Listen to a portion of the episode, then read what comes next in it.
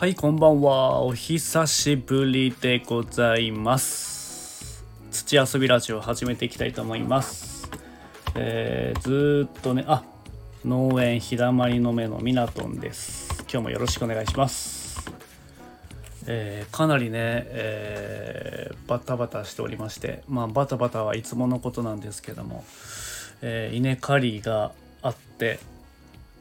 えー終わりましてでそこでもみすりで乾燥調整含めて、えーいろいろとね今忙しい時期に入っております。で里芋の方も、えー枕掘りといって、えー普段ねトラクターの後ろに掘り取り機というものをつけて収穫するんですけど、えー畑のね端っこの方は、えーどうしても、え機械が入れないので手掘りで掘る作業というのがあるんで、えーそこから、え収穫をちょこちょこと始めてるという感じで今やっております。でなかなかねこう、まあ、ツイートもインスタも上げられないんです、えー結構ねバタバタしてる状態ででこのスタンド FM も久しぶりに投稿投稿というか収録をねしているという現状でございます。で今日はま現状報告と、まあ、これからの作業内容と、えーお話をしていこうかなと思うんですけどまずお米の方ですね。稲刈りが無事、えー今年はね稲刈り時期が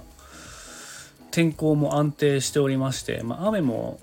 合間にあったんですけど、えーそれ以上に、え晴れ間がかなり続いていて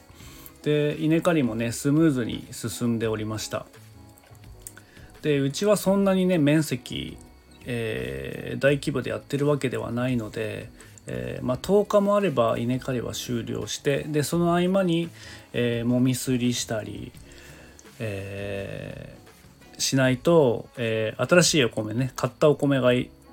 終わったお米が入れられないので合間に合間に、えーもみすりをしてるという状況でやってまあだいたい半月ぐらいあれば終わるんですけどまあその後もねあのー田んぼとか畑をお借りしている地主さんの方に、えー年貢米を届けたりとか、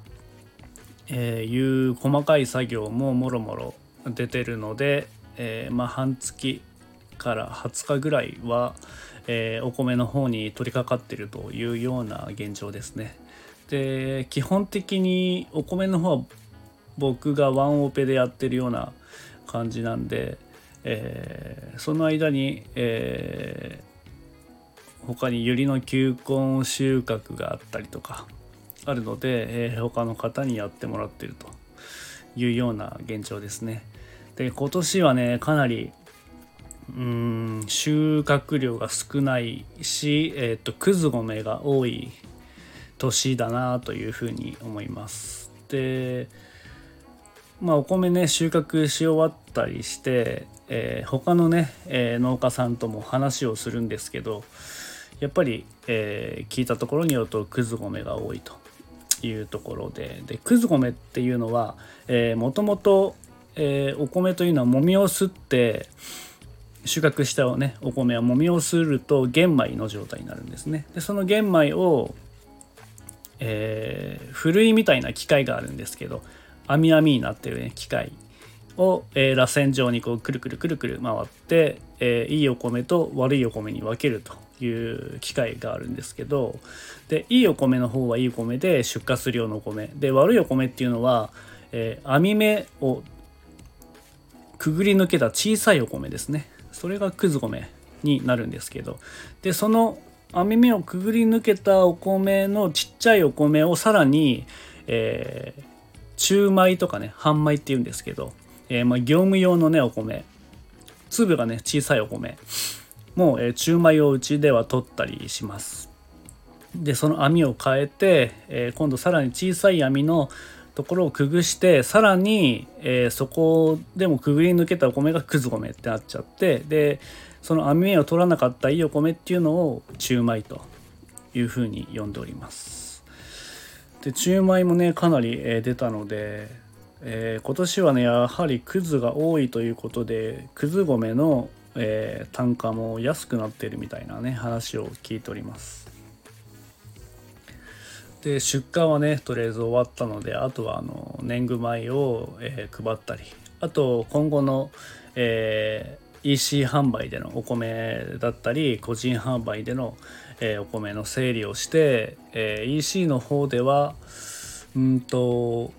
10月1213以降ぐらいから順次、え、予約分で頂いてる分から発送していこうかなと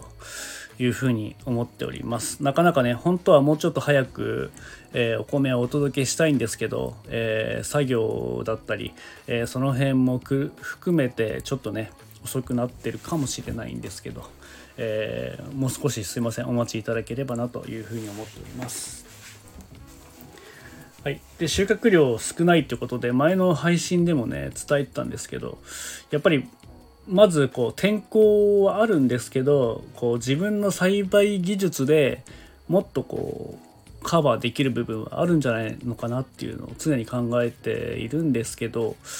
ちょっとねこういろんな方にアドバイスをもらったりして、えー、お米が収穫量少ないのはなぜなのかとかねあとくず米が多いのはなぜなのかとか、えー、いろいろ聞いて今検証しているところでで一番こう思い返して足りなかった部分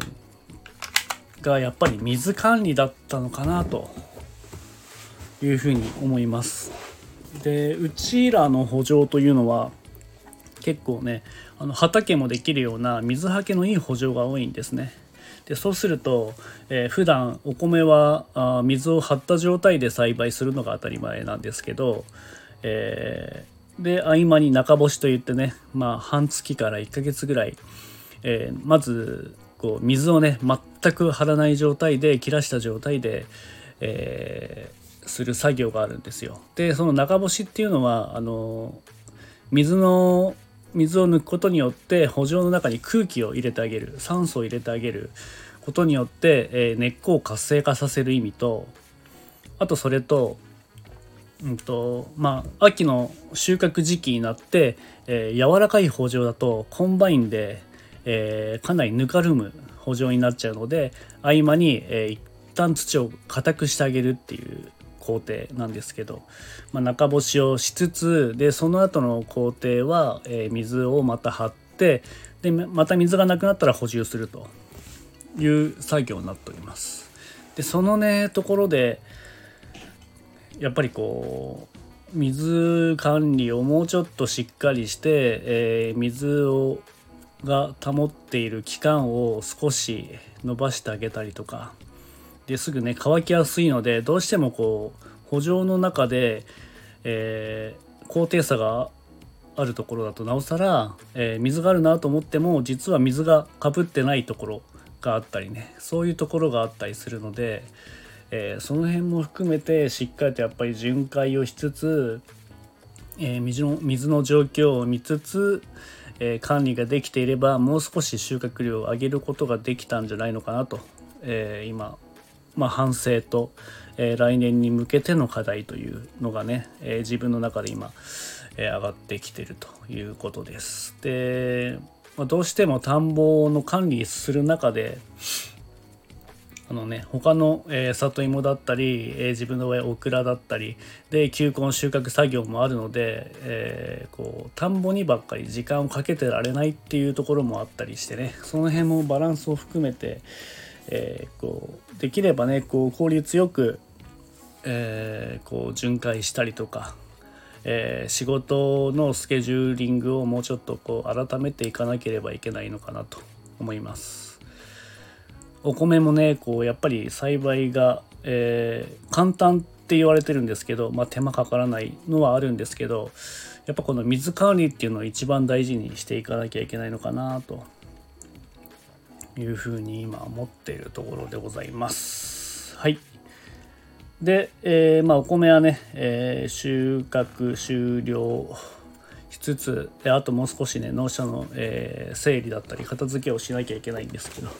で里芋を10月に入り始めて、えー、その枕掘りというところで今年はね里芋結構いいんじゃないのかなと。いう手応えがありますで割と太っているので、えー、収穫量的にはいいんじゃないのかなというところですね。でうちらの、えー、里芋出荷の形態っていうのが、まあ、形えー、なるべくね丸い形がいいんですよね。で少しでもへこんだりすると、